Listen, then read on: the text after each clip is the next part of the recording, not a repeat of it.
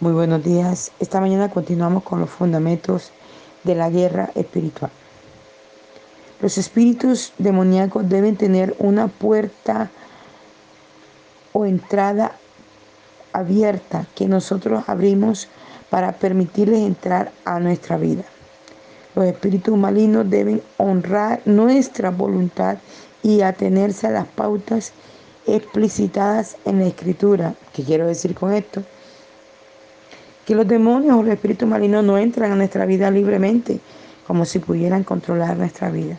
Cuando un espíritu maligno entra, es porque nosotros le abrimos una puerta de pecado que le permita a él poder entrar con facilidad. No pueden entrar a nuestra vida por la fuerza. Debe haber un permiso legal. Cuando vivimos en desobediencia, creemos su mentira o cuando el permiso es concedido por una maldición. explico. Cuando yo le doy legalidad con pecado, con actitudes, con palabras, con hechos, Satanás puede entrar. Pero a la fuerza él no puede entrar. E intentará una y otra vez, una y otra vez. Intentará para entrar. La Biblia lo dice, que los espíritus van y vienen, ya no vienen solos, porque ellos solo saben que no pueden entrar, entonces vienen con siete peores a sacudir la casa, a sacudir la casa, y esto me hace recordar en algún devocional, lo decía el cuento de los tres cerditos, que soplaba y soplaba y soplaba, ¿verdad? Y sopló sobre la casa de Eno y la derribó, y sopló sobre la otra casa y la derribó, pero cuando llegó la casa de material, sopló, sopló, sopló y no la pudo derribar. Así será el enemigo con tu vida y la mía. Intentará soplar, soplar, soplar, pero si tu casa está sobre la roca que Cristo Jesús no la va a poder derribar, no va a poder entrar. Creará influencia sobre ti, influencia, pero no puede entrar a tu vida.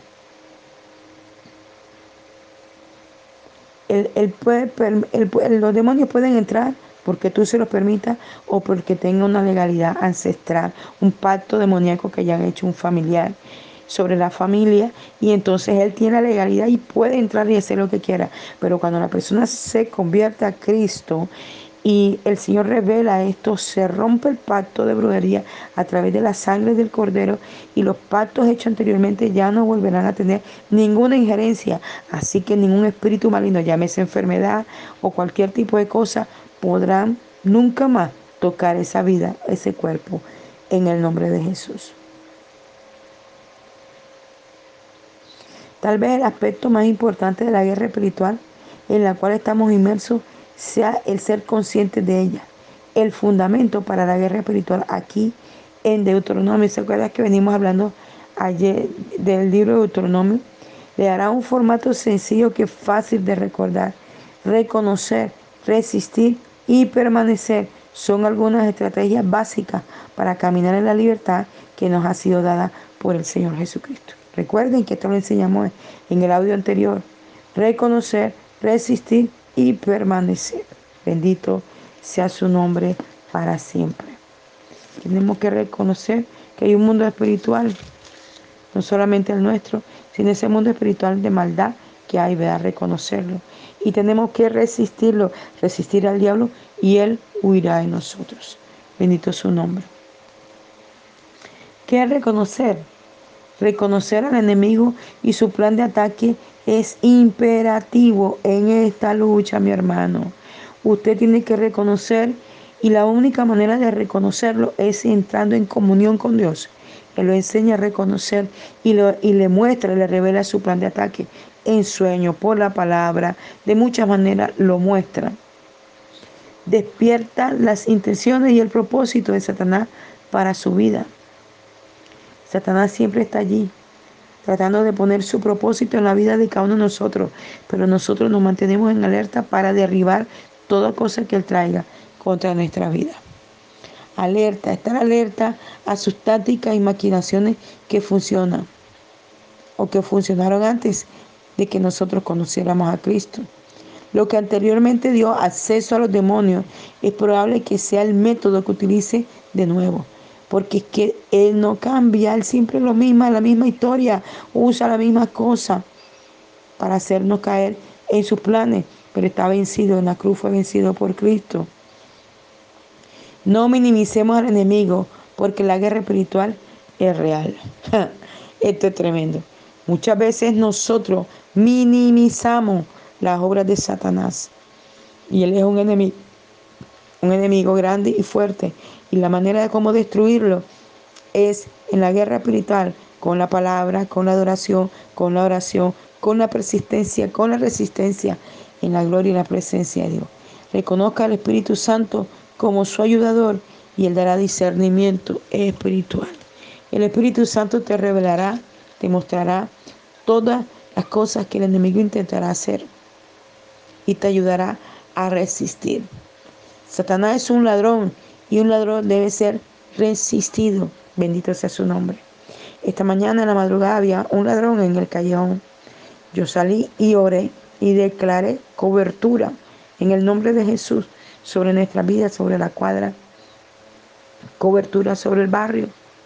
Tenemos que resistir al mal y hacer huir en el nombre de Jesús. La promesa es que si resistes al diablo, él huirá de nosotros. Santiago 4:7. Es su obediencia al Señor Jesús en su misión lo que fortalece su autoridad para resistir. Cuando nos mantenemos en obediencia, en sujeción, primero a Dios y luego a las autoridades que Dios pone sobre nosotros, podemos resistir las tinieblas. Podemos resistir el mal. Cuando Él no haya puertas abiertas. Mis, mis líderes aquí lo están aprendiendo y me da risa porque vienen tan lindos. Pastora, ¿puedo hacer esto? Pastora, voy a hacer aquello, pastora.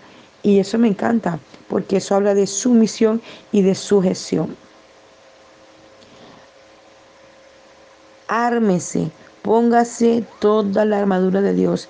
Efesios 6 del 11 eh, al 12. Del 11 al 12. Póngase siempre la armadura de Dios, que ella es la que lo va a proteger. La palabra, la oración, la búsqueda, estará actuando sobre ustedes y sobre mí. Actúe inmediatamente, recuerde que es responsabilidad de usted resistir. Jesús ya hizo su parte por nosotros. Él le ha dado a usted y a mí autoridad en su nombre. Atienda al detalle, sean concretos en sus mandatos en el nombre de Jesucristo. Hátelos con autoridad. No le tenga temor, hermano. Los demonios tienen que sujetarse a la autoridad que Cristo nos dio. Hátelos con autoridad y ordénele irse en el nombre de Jesús. Agreda, ser agresor, habiendo hecho todo esto, firme, firme en el poder del Señor. Agrédalo, no espere que Él lo agreda a usted, agrédalo, dígale, retrocede de mi vida, retrocede de mi casa, retrocede de mi hogar, retrocede de todo lo que es mío lo agrede con la adoración. Cuando usted adora, está agrediendo las tinieblas y tienen que irse. Cuando usted ora, está agrediendo las tinieblas. Cuando usted lee la escritura, está agrediendo las tinieblas y ya tienen que retroceder en el nombre de Jesús. No tenga temor, no retroceda. Hay gente que conociendo a Dios retroceden, se dejan amilanar por las tinieblas. Las llaves son para cerrar o abrir. Jesús nos dio la llave del reino de los cielos en Mateo 16, 19 y en Mateo 18, 18. Atamos, cerramos o dominamos en la tierra por fe. Y esa fe es honrada en el cielo. Cuando usted ata aquí en la tierra, el Señor lo ata en el cielo. Él honra su fe. Pero si usted está amedrantado, tiene temor, a Él está abriendo puertas a las tinieblas. Cuando atamos los demonios en el nombre de Jesucristo, nosotros le decimos y Dios lo honra. Los demonios son dominados, atados y encerrados por la autoridad que el Padre nos dio en el nombre de Jesús. Mantener al enemigo fuera de nuestra vida, guardar la palabra de Dios en nosotros, es el enfoque para cualquiera que desee vivir en la libertad que es nuestra mediante nuestro Señor Jesucristo. Hay poder en la confesión. Su salvación vino mediante la confesión y la restauración. A la comunión viene mediante la confesión. Cuando usted cae, no se quede. Afirme e inmediatamente en la verdad. Confiesa al instante al pecado y reciba el perdón y la limpieza por la gracia de Dios. La meta es permanecer libre. Usted cayó, levántese. Hay gente que se cae y entonces se queda ahí. No, levántese, cometió un pecado, cometió un error, lo que sea. Nadie estamos excepto de eso, pero perdón tenemos en el Señor. Abogado tenemos en Cristo Jesús para el perdón de nuestros pecados. Se equivocó, cayó, levántese de ahí. Tome fuerza y siga adelante. Aleluya. Siga adelante en el Señor. Vamos a ver otro libro del Antiguo Testamento donde el Espíritu Santo obró y fue en el libro de Josué. La unción para el liderazgo se transmitió de Moisés a Josué. Josué capítulo 1 lo dice, puede leerlo. El Espíritu de Dios ordenó a Josué ser fuerte y valiente y permanecer en obediencia a su palabra. Josué 1.8 dice, mira que te mando que te esfuerce y seas valiente, no temas ni desmayes, porque Jehová tu Dios está contigo donde quiera que vayas. Estas fueron las palabras del Abba Padre para Josué y son para ti esta mañana. Esfuérzate, esfuérzate en la búsqueda, esfuérzate y en medio que te esfuerces en prepararte, serás un guerrero fuerte para destruir toda tiniebla. La tierra prometida fue dada a Josué y al pueblo de Israel. El poderoso Espíritu de Dios fue con su pueblo a la batalla para derrotar al enemigo y poseer la tierra. Mediante la vida de Josué vemos revelado el poderoso papel del Espíritu Santo como nuestro compañero en la guerra espiritual. No nos enfrentamos al diablo solos. El Espíritu Santo de Dios es nuestro compañero en la batalla. El Espíritu de Dios ganó la victoria antes de que la batalla ni siquiera se pelease. Tremendo esto. Mira, yo te he entregado en tu mano a Jericó y a su rey con sus varones de guerra. Josué 6.2. Seguir al Espíritu de Dios a la batalla inspira a su pueblo valentía y asegura que la victoria es del Señor. Bendito sea su nombre. Sin embargo, el pecado es el campamento de los israelitas, obstaculizó al Espíritu Santo de Dios y abrió a su pueblo a la derrota cuando el campamento de la israelita pecaron, eso los trajeron a la derrota. Muchas veces somos derrotados y no logramos conquistar porque nuestro pecado está enquistado en nuestra alma, en nuestro espíritu, en nuestra mente, en nuestro corazón y tenemos que echarlo, sacarlo, eh, derribarlo, sacudirlo y, y sacarlo fuera de nosotros para que no sea el tropiezo para nuestra vida. La fornicación, el adulterio es uno de los pecados que hace que la gente no pueda ser bendecida como Dios quiere. En Josué capítulo 7 se habla de esto. No todos los enemigos de Israel fueron expulsados de la tierra prometida. Su presencia dejó la puerta abierta a una futura idolatría y destrucción. Josué 13 y 15, capítulo 13 y 15, habla de esto cómo ellos permitieron que ciertas personas se quedaran allí y luego estos se convirtieron en sus enemigos y los derrotaron muchas veces. El Espíritu de Dios habló por medio de Josué ordenando a los israelitas que obedeciesen la ley, prohibiendo, prohibiendo la idolatría y permaneciendo fieles a Dios. Debemos decidir permanecer fieles como hizo Josué. Cuando él se aproximaba al final de su vida, amonestó al pueblo y si mal os parece servir a Jehová, escogeos a quién servís, si a los dioses, a quienes sirvieron vuestros padres cuando estuvieron al otro lado del río, o a los dioses de los amorreos en cuya tierra habitáis. Josué 24:15. Esta fue la exhortación de Josué para el pueblo de Israel. Escojan a quien quieren servir, a sus dioses, vayan detrás de ellos, pero a Dios vengan a servirle. Y esto se afirma en, en Apocalipsis cuando Habla de que tengo contra ti, que has dejado tu primer amor. Por tanto, arrepiéntete de donde has caído y vuélvete. Y dice que debemos, eh, que a los, a los fríos, que debemos permanecer frío o caliente, porque a los tibios los vomitará de la boca. Ese que anda con un pie en la iglesia y con un pie en el mundo, el Señor lo va a vomitar.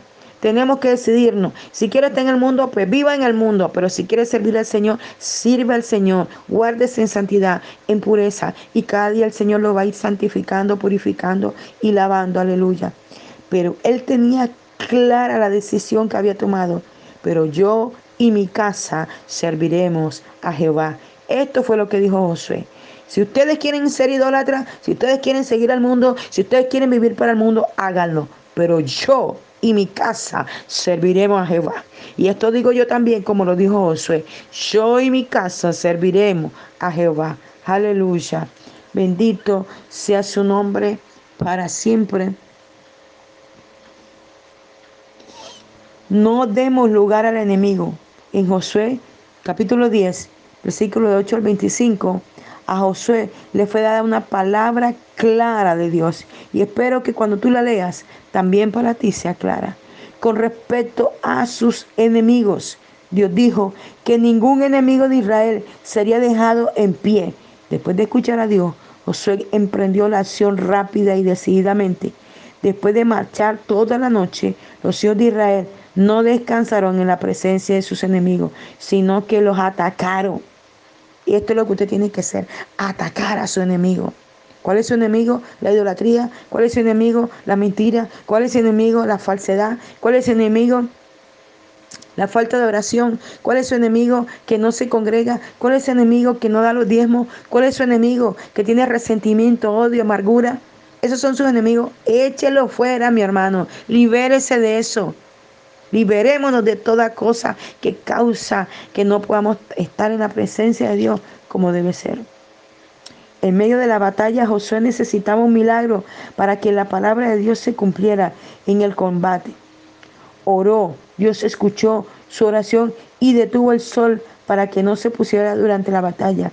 Si Dios ha prometido la victoria, no permitirá que la oscuridad capture el día.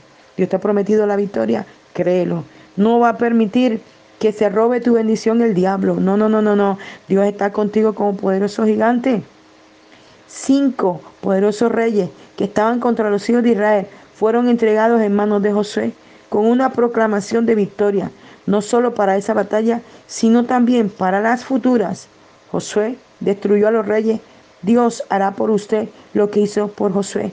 Le dará una palabra clara. Esta mañana Dios te está dando una palabra clara para que sepas cómo derrotar todos esos enemigos que se levantan contra ti, contra tu familia, contra tu empresa, contra tu negocio.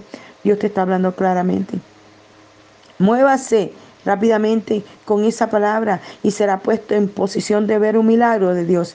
Él entregará a sus enemigos en sus manos. Hoy Dios te entrega a todos tus enemigos, todos esos que se han puesto, todos esos que se han resistido, todos esos que han querido estancar tu vida. Hoy Dios lo entrega en tus manos. Solamente tienes que creerlo. Tienes que creerlo en su mente que puede hacerlo. Cada batalla se gana o se pierde en el escenario de su mente. Óigalo bien.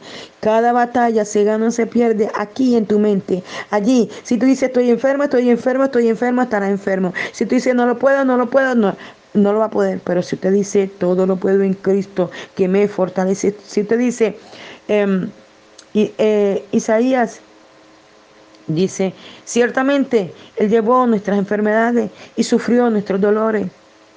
Y el versículo 5 de ese mismo capítulo dice, mm, por su llaga fuimos sanados y curados. El Señor nos sanó, nos curó. En su mente tiene que creerlo, en su mente tiene que tomarlo, tiene que apropiarse y verá el resultado. Ayer venía caminando por la calle, estaba haciendo unas vueltas personales y de pronto me dio un dolor fuerte en el tobillo y caminaba y me dolía más.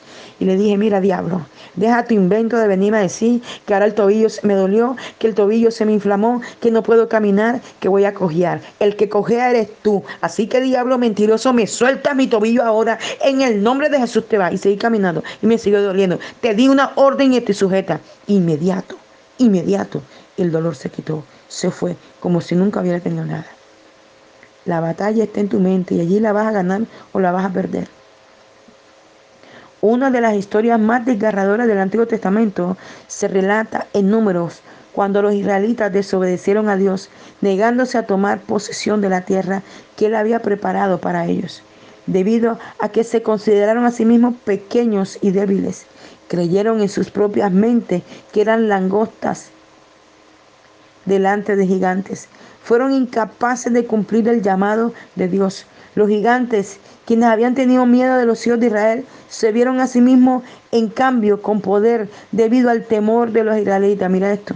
Comparados con ellos parecieron langostas y así nos veían ellos a nosotros. Números 13, 33. Fue solamente el temor lo que hizo que los israelitas se perdieran la promesa de Dios. En lugar de heredar propiedades, se vieron obligados a vagar sin un hogar hasta que la generación siguiente reunió lo suficiente valentía para tomar posesión y entrar a la tierra.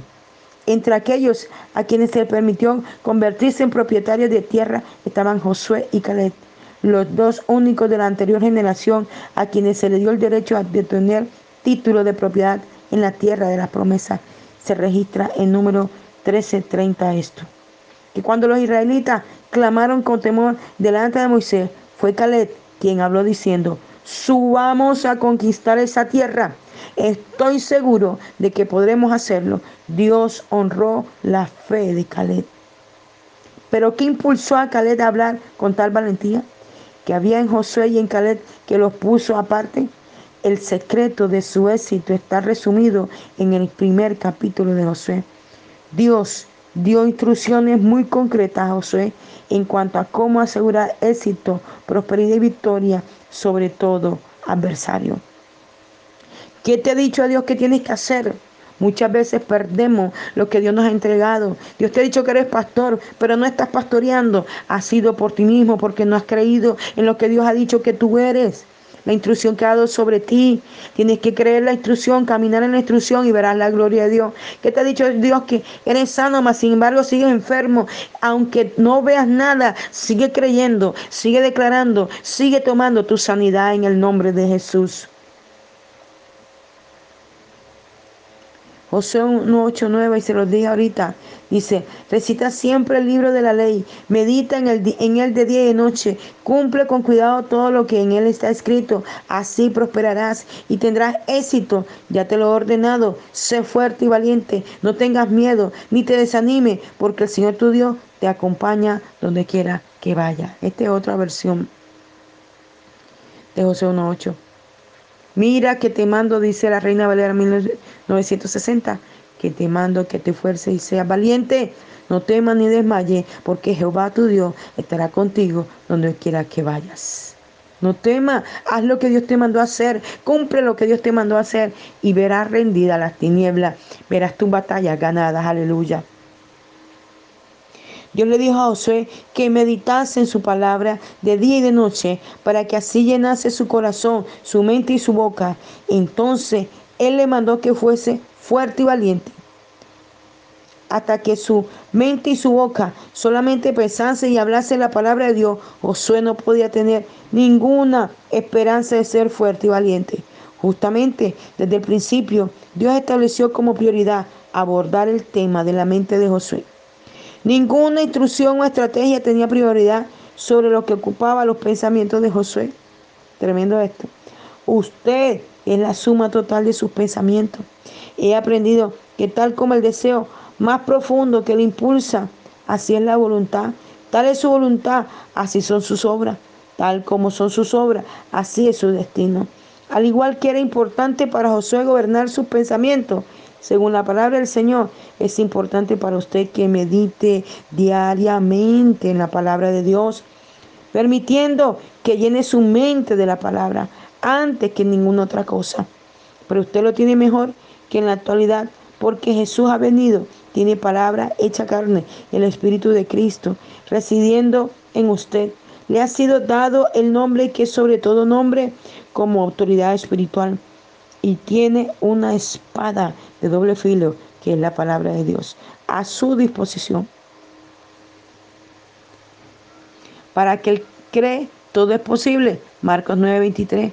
Pero sin conocimiento de la palabra no tiene las verdades correctas en las cuales debe creer.